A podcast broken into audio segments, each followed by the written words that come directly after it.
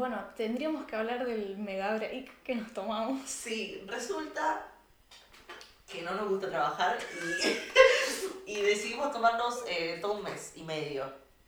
Sí, más o menos eso. Sí, más o menos un mes y medio. Sí. Para. eh, Para evitar el bloqueo creativo y tuvimos un bloqueo creativo. Medio. ¡Sarán! Y bueno, resulta que esto es Café Podcast, Café Frío. Vamos de vuelta. Toma dos, sonido graba. Resulta que esto es Café Frío Podcast eh, y. Nada, eso, no sé. Bueno, Esto es Café Frío Podcast.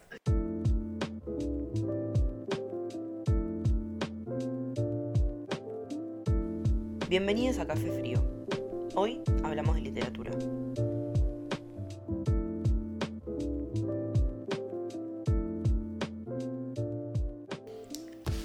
Te voy a hablar de ruido dramático. Mary Shelley. En este bloqueo creativo masivo que tuve, eh, decidí volver a lo fácil para solucionarlo. Lo fácil para mí son los cuentos. Entonces fui a este volumen que tengo de eh, Mujeres Letales. Salió hace poco con la editorial Edasa. Es eh, una edición de Grim Davis. Lo que hace es recopilar obras maestras de las reinas del terror.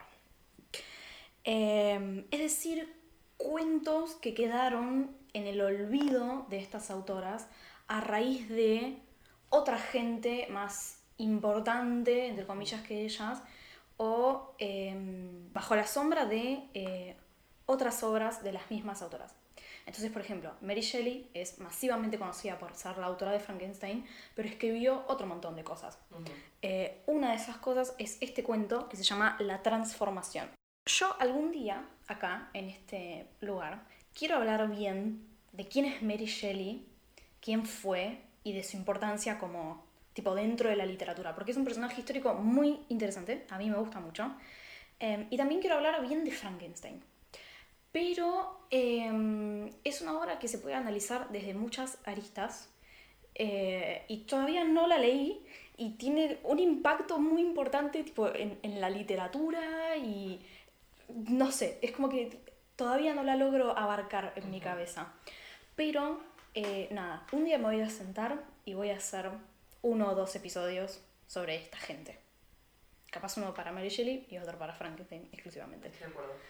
Hoy entonces te voy a contar muy por arriba quién es Mary Shelley y después nos vamos a adentrar en el género gótico, que es al que pertenece este cuento. Eh, te voy a contar de qué se trata y vamos a hacer un pequeño mm, análisis rudimentario. Eh, mis fuentes para este episodio son la tesis de Marta Bassi Borrell, se llama La función del paisaje en dos relatos góticos, Transformación de Mary Shelley y La caída de la casa Asher de Edgar Allan Poe, que lo recomiendo leer si quieren porque es muy interesante. No voy a usar nada de la comparación que hace con el texto de Poe, pero está muy bueno igual. Y un ensayo de Miriam López Santos que se llama Teoría de la novela gótica. Em, Mary Shelley vivió entre 1797 y 1851 y fue escritora, dramaturga, ensayista y biógrafa británica.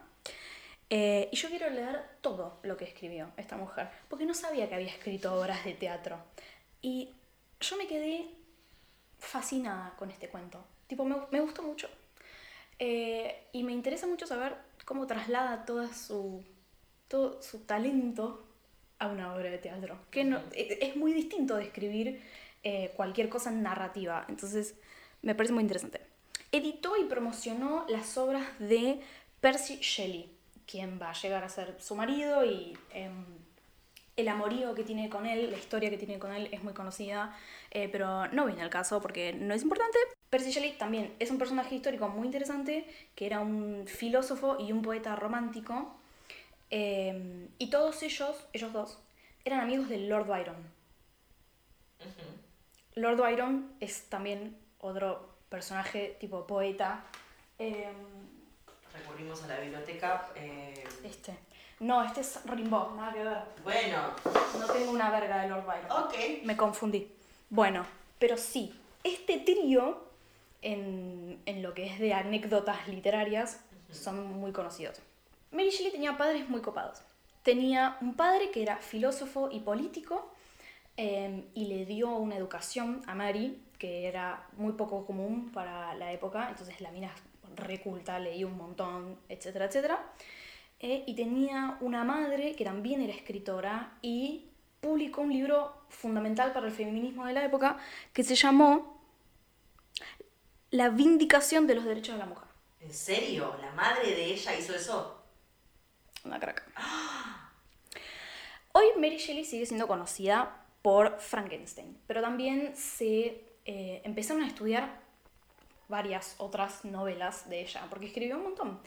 Eh, y se la empieza a identificar como su propia figura y no en relación a los hombres que tenía alrededor, como te digo, todos estos, eh, y como una mujer militante de sus ideas a través de su literatura, que muchas veces estaba en contra o chocaba con la ideología de estos hombres que la rodeaban, de Lord Byron, de su marido y de su papá. El gótico. A mí esto, cuando empecé a leer sobre mm, el gótico, todo el mundo habla sobre la novela gótica. Y yo lo que leí es un cuento. Lo que sucede acá es que en la novela hay espacio para desarrollar em, elementos y temáticas del gótico que en el cuento no. Entonces, yo te voy a contar el gótico inglés, que es donde se originó, eh, hablando de la novela, pero en el cuento estos elementos son un poco más acotados. Bueno, la narrativa gótica es un género literario inglés, como te dije, de fines del siglo XVIII. Está relacionado con el terror y con el romanticismo. Es decir, tienen muchos puntos en común. Entonces hubo un tiempo hasta que eh, se empezó a considerar al gótico como un género en sí. Antes se lo pensaba como subgénero o una rama, no sé qué. Eh, pero bueno. Y curiosamente, al mismo tiempo, fue un género que murió y resucitó varias veces y a lo largo de la historia y del mundo. Es decir, eh, hay exponentes a lo largo de los siglos en distintos países de Europa y de América del gótico que se adaptan a los contextos socioculturales de cada país y entonces cambia sus características. Sí. Entonces el gótico alemán no tiene nada que ver con el gótico inglés ni con el gótico sureño americano. Eh, Ah, y es muy interesante y bien. está muy bueno, sí. Eh, entonces tenemos eh, manifestaciones del gótico hoy en día. Y tipo, es del siglo XVIII. Está bueno. No sabía eso. Yo tampoco. Era interesante. Em, el género tuvo mucho éxito en el siglo XIX con Frankenstein, que se considera el epítome del género. Otra gente importante dentro de este género en el siglo XIX, eh, Edgar Allan Poe, Charles Dickens, con Canción de Navidad. ¿Vos sabés qué es Canción de Navidad? Sí, el Christmas Carol. ¡Sí! ¡El cuento de Scrooge, boluda! Sí. ¡El cuento de Scrooge! Bueno, eso es gótico. ¿Eso es gótico? Eso es gótico. Mirá. Em, Lord Byron, como ya te dije, y a fines de la época victoriana con Bram Stoker y su Drácula. Mary Shelley, em, Lord Byron y Charles Dickens eran los tres ingleses, me parece. Bram Stoker era irlandés y Edgar Allan Poe era yankee. Entonces, más o menos, y con los títulos que te dije, ve- vam- vemos un poco las ramificaciones que tuvo. Sí, perfecto. Em, de todas formas, lo gótico no siempre se relacionó con lo sobrenatural, ¿no? Frankenstein, Drácula. Eh, hubo una línea en el siglo XVIII más sentimentalista por la cuestión de la influencia del romanticismo, que una de sus características eh, principales es la exaltación de los sentimientos de los personajes, que eso acá en este cuento pasó un montón. O sea, los personajes son redensos. Bueno. Em, y em, en, esta, en esta línea del gótico, lo gótico es más una cuestión de, de ambiente para generar misterio a la trama y como darle otro, otro gusto, por así decirlo, Sí. pero lo principal de esos relatos era el amorío entre dos protagonistas. Otra cosa que sucedía con el gótico es que el término gótico era percibido em, como de manera peyorativa por la mayoría del público porque em, venía de la palabra godo, y el godo era un pueblo bárbaro, entre comillas, Ah, eh, y en esa época esa concepción chocaba mucho con la cultura grecolatina de la antigüedad. Que estaba en boga en ese momento por, por la cuestión de la ilustración y el neoclasicismo, me parece. Eh, pero este término después fue revisado y transformado a partir de la literatura de ficción, a partir de la novela gótica. Entonces, gótico devino en fantástico Ah, ahí está. y se fue focalizando en los elementos sobrenaturales como expresión de los sentimientos de los personajes, tipo así específico. Bien. Eh, por eso, más o menos, es como que hoy llegamos a esta concepción del gótico que tenemos en el inconsciente Sí, hay un colectivo. imaginario colectivo Eso. más o menos uniforme. Sí, de estas criaturas sobrenaturales que te digo. Ajá. En el siglo XX, por ejemplo, tenemos a Anne Rice con sus innumerables novelas de vampiros que aportan mucho a esta concepción. Perdón, ¿todo lo vampiresco es gótico? ¿Necesariamente, o por lo menos de esa época? Hablando sin saber, Bien. yo diría que sí. Yo diría que sí. Me parece que depende de si el libro que estás leyendo con el elemento vampiresco te genera miedo o no. Porque puede haber gótico en el terror, pero no necesariamente hay terror en el gótico. Ok, Y el vampiro es un elemento del gótico y del terror. sí, De, mm, de leyendas populares, de un montón de cosas. sí, sí. Ok. Em, bueno, las novelas de Anne Rice influyeron mucho en el género. Dije innumerables con cierta frustración, porque las quiero leer todas y me parecen inabarcables y me da bronca no tener tiempo para dedicarme a leer todo lo que escribió esa mujer. La vida es larga. Porque encima después tiene trilogías sobre brujas y nada, está muy bueno. Mira, yo escuché todos los discos de Spinetta, así que vos podés leer eso tranquilamente. No, boluda, son tochos así. Bueno, ¿vos sabés lo que can- escucharon la canción de Spinetta? no. Está bien, está bien, está bien. Válido, válido. Se compara, sí, se puede comparar. Hablemos un toque sobre los elementos del gótico. Bueno, dale. Hablando de esto del el imaginario colectivo y tal. Si yo te digo gótico, ¿qué te viene a la cabeza? Em, dos cosas muy puntuales. Una, una novela que yo veía con mi abuela de Isabel la Católica, España. Em, y tengo como la sensación de que eso era gótico.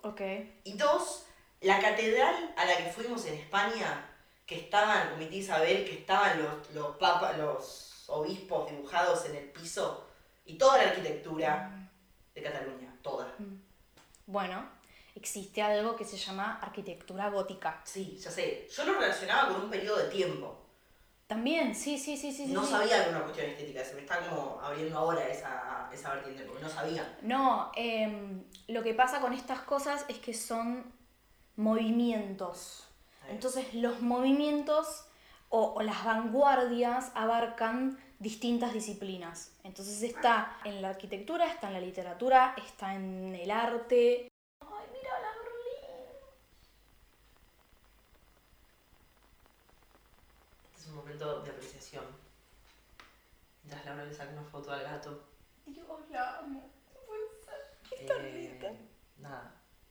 No me juzguen. No, nadie te dijo nada, o sea.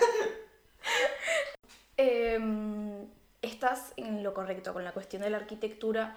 No lo incluí eh, porque si no se me iba a hacer muy largo esto, pero leí algo de que la escenografía, los ambientes que hay en las novelas están inspirados en la arquitectura gótica. Entonces ahí tenemos, por ejemplo, los castillos y las catedrales. Claro. Entonces, tenemos cementerios, páramos, castillos embrujados, villanos infernales, hombres lobos, vampiros, el doppelganger, que es esto del doble, demonios, criptas, fantasmas, tormentas, tempestades, la nocturnidad y los detalles truculentos. Muchas cosas que Eh, La palabra truculento. ¿Viste? Fantástico. Muy buena. Eh, elementos que muchas veces vienen de leyendas populares. Sí. Entonces, eso también, distintos países tienen distintas leyendas populares, entonces capaz toman distintos elementos. Y está muy bueno. Te voy a hablar del cuento ahora. Bueno. Se publicó por primera vez en 1830 en una revista literaria que se llamó The Keepsake. Algunos críticos dicen que es una reescritura de un cuento de Byron, eh, pero no me importa esto.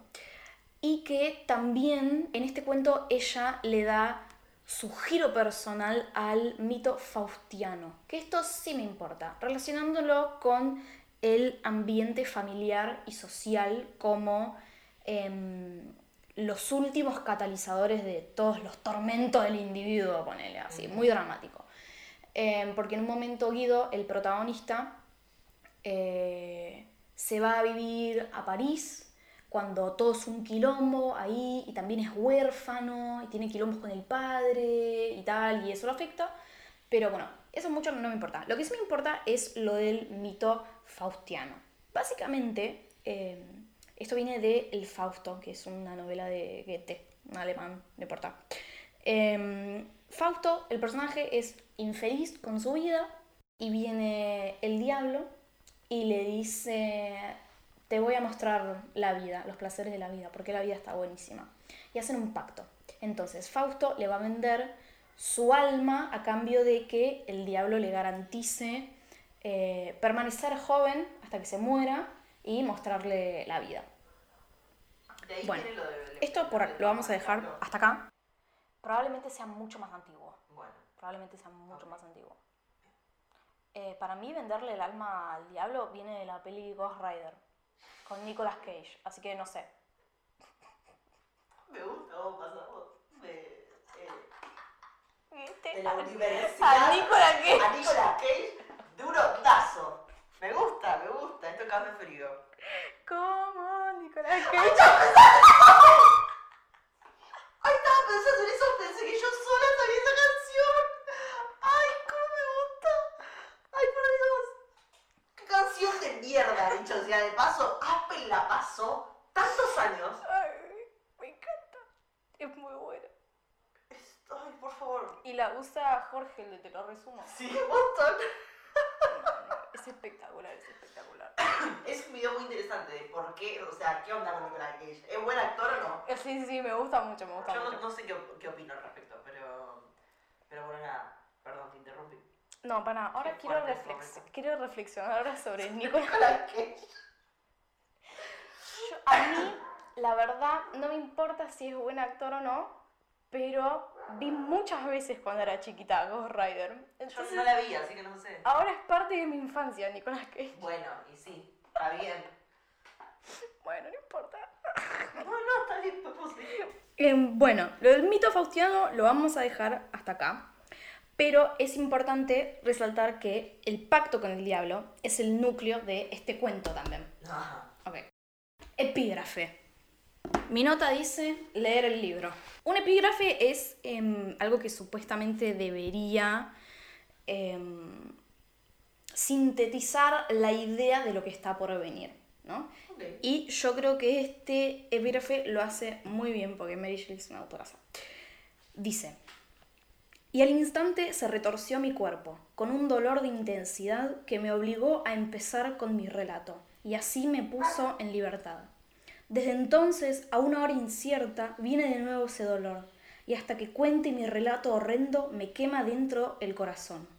De S.T. Coleridge, de La balada del anciano marinero. Es decir, que em, alude a esta fuerza redentora de la confesión y lo relaciona con eh, la próxima frase eh, inmediatamente que es Guido empezando su relato, que es su propia confesión. Es una confesión de sus pecados y del evento sin explicación que vivió. Leer primera frase. Guido dice, he oído decir que Cuando le ha ocurrido a un ser humano alguna aventura extraña, sobrenatural y nigromántica, ese ser, por más deseoso que esté de ocultarlo, en ciertos periodos se siente hecho pedazos como por un terremoto intelectual y se ve obligado a desnudar las más íntimas profundidades de su espíritu ante otro. Soy testigo de la verdad de esto. Está muy bueno. Me pasó mucho leyendo este cuento que mi cerebro hace word pretty. Me gusta el ronroneo intelectual. Tipo, es muy así. No sé. Quiero que, quiero que, que la segunda temporada eh, de este. De, esto es una reunión de producción en vivo. Eh, quiero que la segunda temporada de este podcast. Me olvidé de por un momento qué era lo que hacíamos.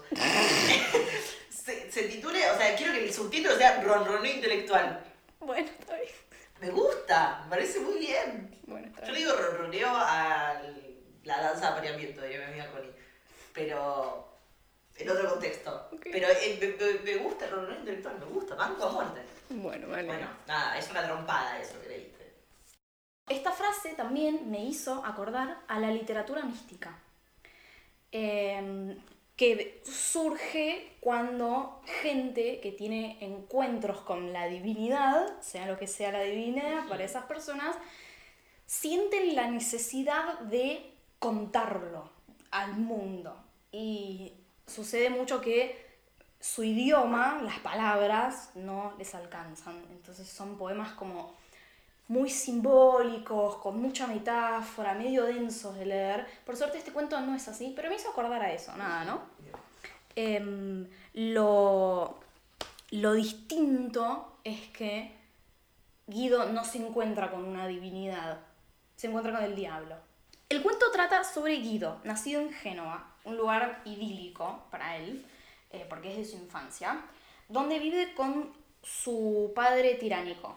Su madre falleció cuando era chiquito, no sé qué. Se describe a él mismo como altanero, indomable, imperioso, eh, y que busca la libertad de su hogar eh, que lo oprime. A mí me cae mal Guido. Me- Ok. Me parece un pelotudo. ¿Qué nos pasa con los personajes que nos caen mal? Me alegro cuando termino de leerlos. Ok. Porque yo te pregunto porque hay como una cierta polémica, que hace poco leí en Twitter a Mariana Enríquez hablar de eso, por eso me acordé. De... No me acuerdo si era Mariana Enríquez o si era eh, la Sosa Villada, ella. Decir, basta de que los personajes nos caigan bien. ¿Desde cuándo un personaje te tiene que caer bien para que la literatura sea buena? O sea, Eh, lo dijo Mariana, sí, sí. sí, bueno, sí. Mariana, digo, me- no sé. Sí, sí, sí, me parece que está muy bien, sí. O sea, Estoy de acuerdo. Sí, o sea, sí, pero ¿cómo te relacionás con un personaje que te cae mal? Yo no hago juicio de valores, por ejemplo, sobre el personaje. No sé si me caen bien, me caen mal. Em, Mucho no me interesa. Yo los veo desde un... A ver, si lo leo por placer, pienso, Dios, este es un pelotudo. Y me lo banco y ya está. Y, y todo bien, ¿no? Pero digo, ¿cuánto más te puede generar un personaje en un libro? No vas a apuñalar el libro. No, no le vas a decir, sos un pelotudo en la cara a un personaje ficticio. O sea, es como que no puede pasar de em, tu área imaginativa, ponele. Perfecto. Eh, desde un punto de vista de estudiante eh, que intenta ser académica, lo veo desde tenés los antihéroes, tenés los villanos, tenés eh, los narradores poco fiables, que a veces te caen bien, a veces te caen mal. Y nada, son recursos. Bien. Ah, medio en vole. Pero... No, no, no, no, está bien. Yo me interesaba saber tu opinión, solamente al respecto. Ay, bueno, ok. Em, un día empiezan a coger a la amiga, a la hija, Dios, a la hija de un amigo del padre de Guido, porque eh, se tiene que ir de Génova, em, porque lo... ¿Cómo se llama cuando te expulsan del país? Lo destierran. Lo desterraron, sí. Em, entonces acogen a esta chica, eh, se llama Julieta. Guido y ella crecen juntos. eh, sucede algo típico de esta época, que es que son como hermanos, pero se enamoran. eh, y se comprometen. Viste que está lo de me caso con mi prima, esas cosas. Y sí. Bueno. Em, unos años después, em, el padre de Julia, el marqués Torella, vuelve, más rico que nunca. eh, y el padre de Guido se muere. Guido tiene 17 años, entonces Torella lo semiadopta. em, y está de acuerdo con que se case con su hija. En fin. Eh, en esta, a Guido le da una especie de claustrofobia, lo diagnostiqué yo. Él- él en un momento simplemente dice, quiero conocer el mundo, y se va.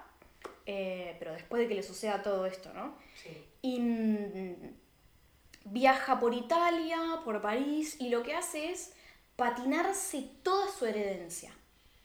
Vende joyas, vende terrenos, casas para eh, financiar sus viajes y sus orgías y su- lo que verga sea. Yupi. Eh, y se patina toda la plata. Bien. Vemos que Guido es un personaje totalmente helénico, en mi opinión.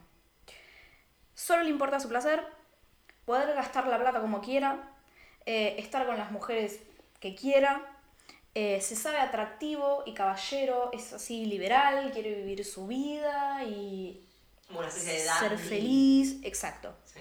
Eh, se describe como consentido y cree que está en completa libertad en el extranjero.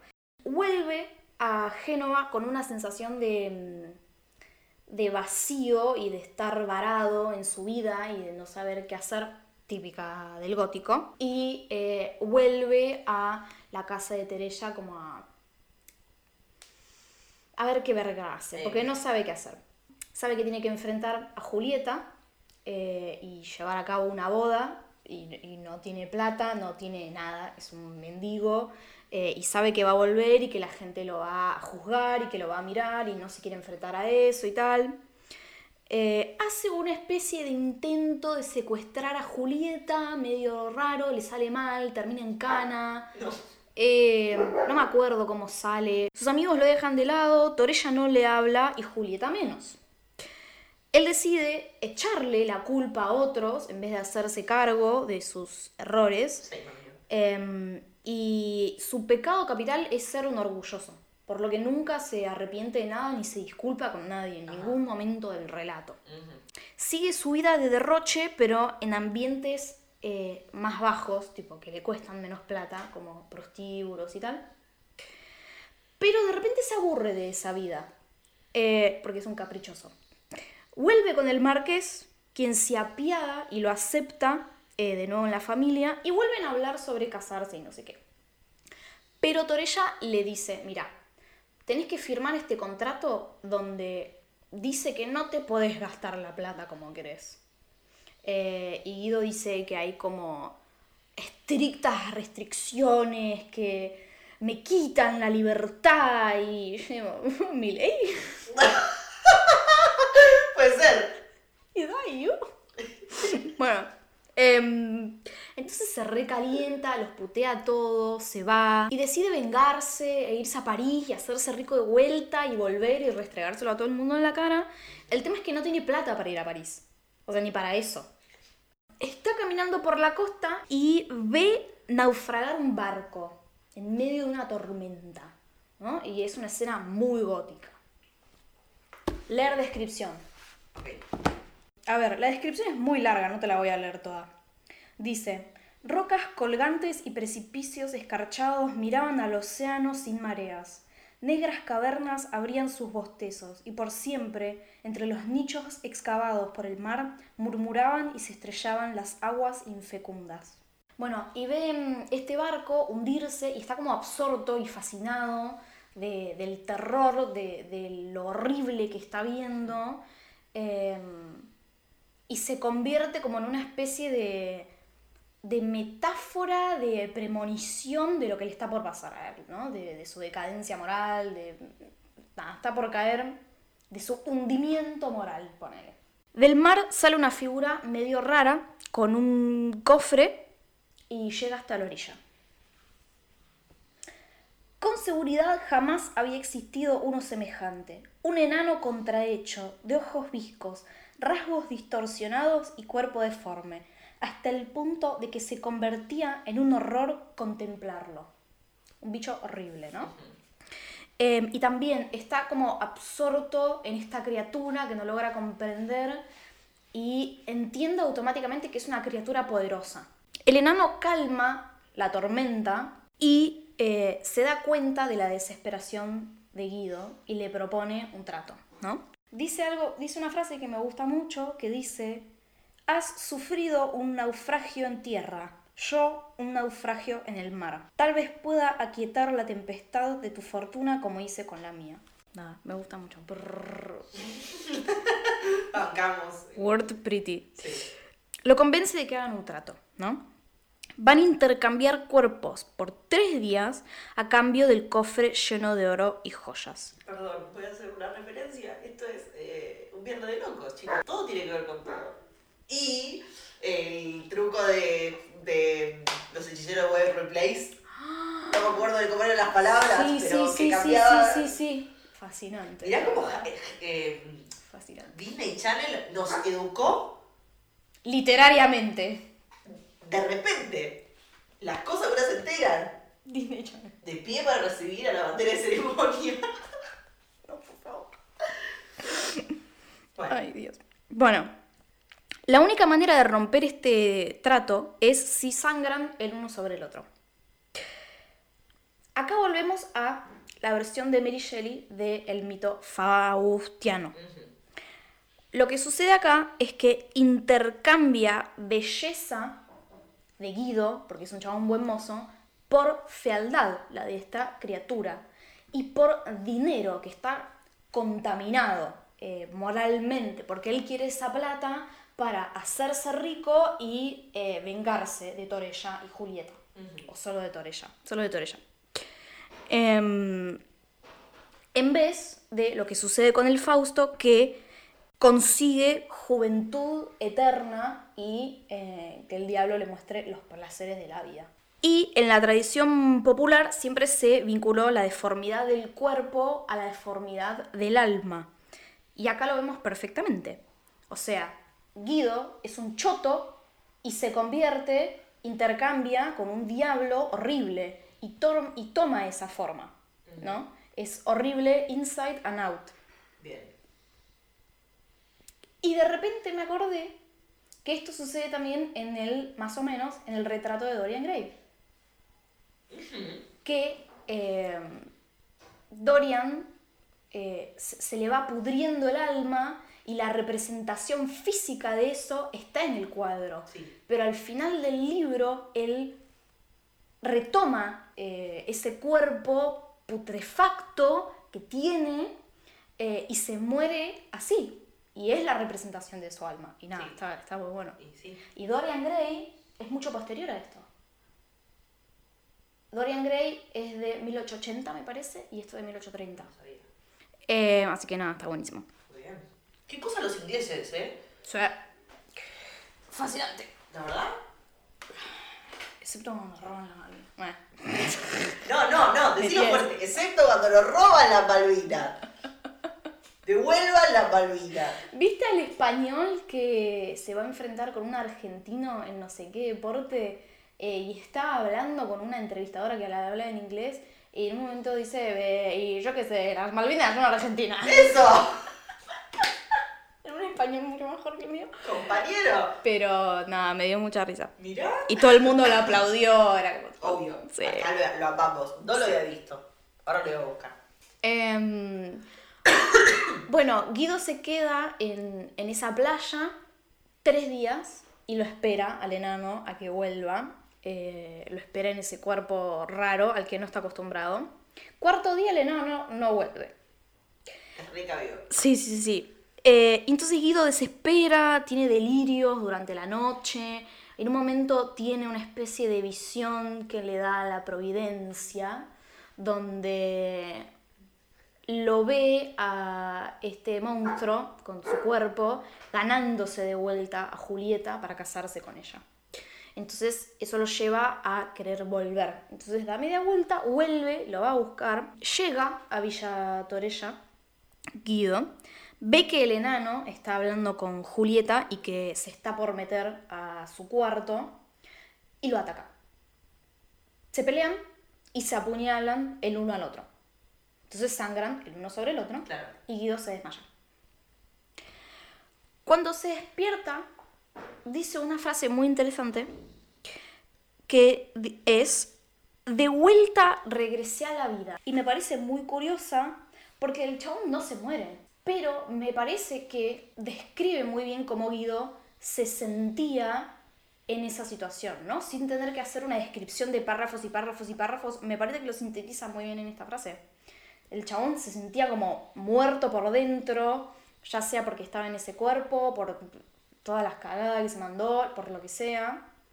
Em, y nada, me parece que está muy buena. Al final Guido se redime, cambia de actitud, es un buen marido para con Julieta, no gasta plata como un idiota, se queja menos, eh, pero toda esta cuestión le dejó secuelas en el cuerpo. Le tomó un montón de tiempo recuperarse de la puñalada y nunca recupera ese estado de juventud que sí tenía antes. Em, y nunca deja de ser un orgulloso. Él en ningún momento dice que está arrepentido de lo que hizo. Simplemente cambia de actitud. Es como una. Es como medio ambiguo lo que le pasa. Y volvemos a esto de la deformidad del cuerpo con el alma. De algún modo, el deterioro físico que tiene es consecuencia de su pecado capital, el orgullo. Em, al diablo no lo vemos más, tipo desaparece. Guido no vuelve más a la costa ni busca el tesoro. eh, y tiene una visión medio conflictiva sobre lo que le pasó con el diablo, sobre el, sobre el trato que hizo.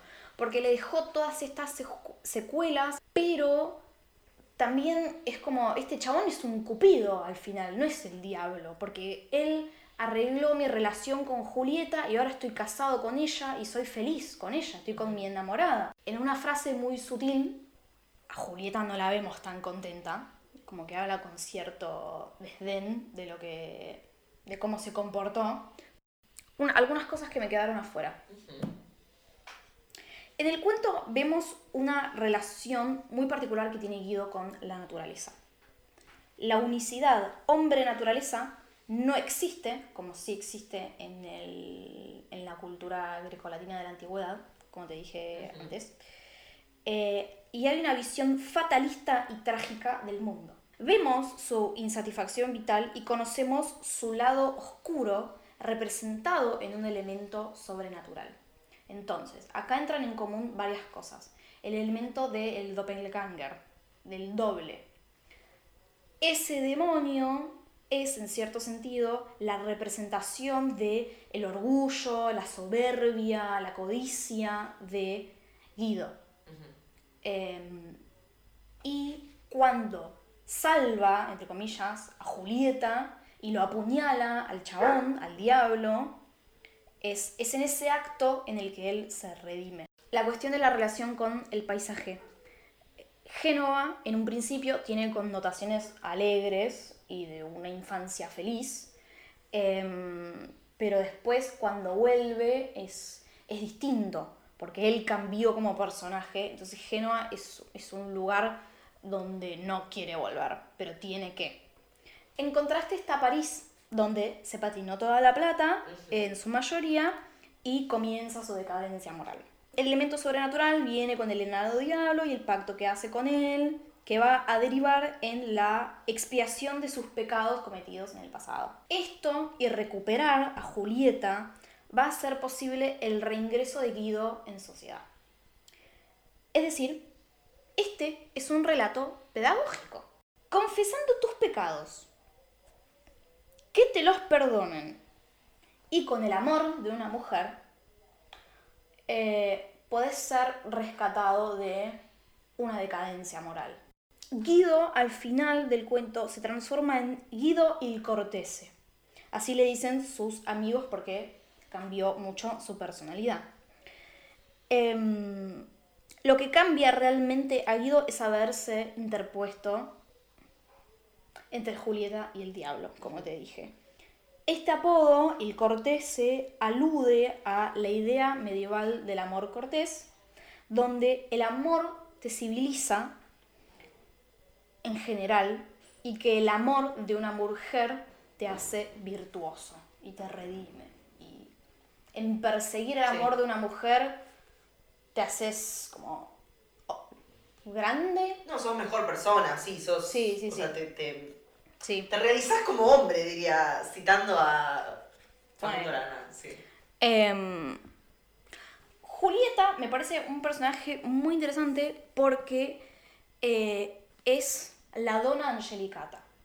Es eh, la mujer ángel de la literatura medieval italiana em, que también tiene influencia del amor cortés. Entonces la mujer es esta figura angelical em, que es perfecta y todo hace bien y es hermosa y amable. eh, y lo único que conocemos de Julieta es a través de las descripciones de Guido. Ah. Y siempre la describe de esa manera, como angelical, que entra en un cuarto y alumbra la habitación con su halo de no sé Oh. qué. Eh, es la mujer idealizada. No tengo conclusión para este episodio. Como te dije, lo hice en 24 horas. Como verás, es medio un poquito un desastre, pero no importa. Me sacó del bloqueo creativo. Tengo ideas que con un poco de suerte las ejecuto mejor que esto. Eh, a mí me abrió un mundo que yo no tenía idea. Yo pensaba que lo gótico eh, era tipo el, los dibujos de las letras, nada más. Te lo juro por Dios. Y esa novela que veía con mi abuela de Isabel la Católica. Ujú. Y la arquitectura que vimos, que era como toda así muy spooky. Sí, Nada más. muy bueno.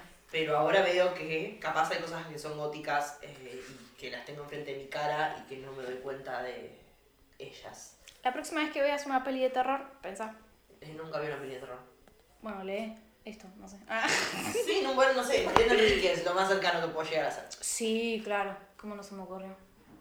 La casa de Adela es Claro. gótico. Perfecto, Es re gótico. bien. Va, escuchen el episodio de Mariana Enríquez, que E- Ese sí me gusta. Ese, de ese es un episodión. Un episodio con la participación de Santi Canepa también. Bueno, pero ahí está esta mezcla del gótico y el terror, porque la casa de Adela es un cuento que da miedo. Digo, a mí me generó pesadillas. Sí, este sí. cuento no, este cuento es bastante light. Es, es la cuestión más del ambiente y los elementos que tiene. Claro, es una estética. Bueno, no tengo nada más que decir. Gracias por escuchar. Espero que les haya gustado en algún sentido y de alguna manera. Eh, Em, avisos parroquiales. Avisos parroquiales. Esta es la segunda temporada de Café Frío. Ti. Vamos a intentar de inaugurar una nueva estética, un nuevo diseño y una nueva manera de eh, manejar la cuenta de Instagram. Como habrán notado, eh, antes de que nos tomáramos el break empezamos a hacer reels como para adelantar los episodios y para generar más contenido y tal. Y porque Instagram lo pide. Eh, y la idea es continuar con eso. Y si les gusta, apóyennos, denle like, compártanlos, coméntenlos, eh, compartan los episodios con la gente que conozcan Paguen, denos cafecitos. también, porque el cambio de diseño y todo eso vale plata. Eh, y nada, eso. Gracias por escuchar. Nos escuchamos pronto. Nos escuchamos pronto. Yes. Este episodio de Café Frío está producido por nosotras y solo nosotras. Así que si lo disfrutaste, te invitamos a que nos colabores, ya sea siguiéndonos en Instagram en arroba cafefriopodcast o comprándonos un cafecito en cafecito.app barra cafefriopodcast. Si querés participar de la conversación o comentar algo, nos puedes dejar una review y lo vamos a leer con mucho gusto. Nos escuchamos pronto.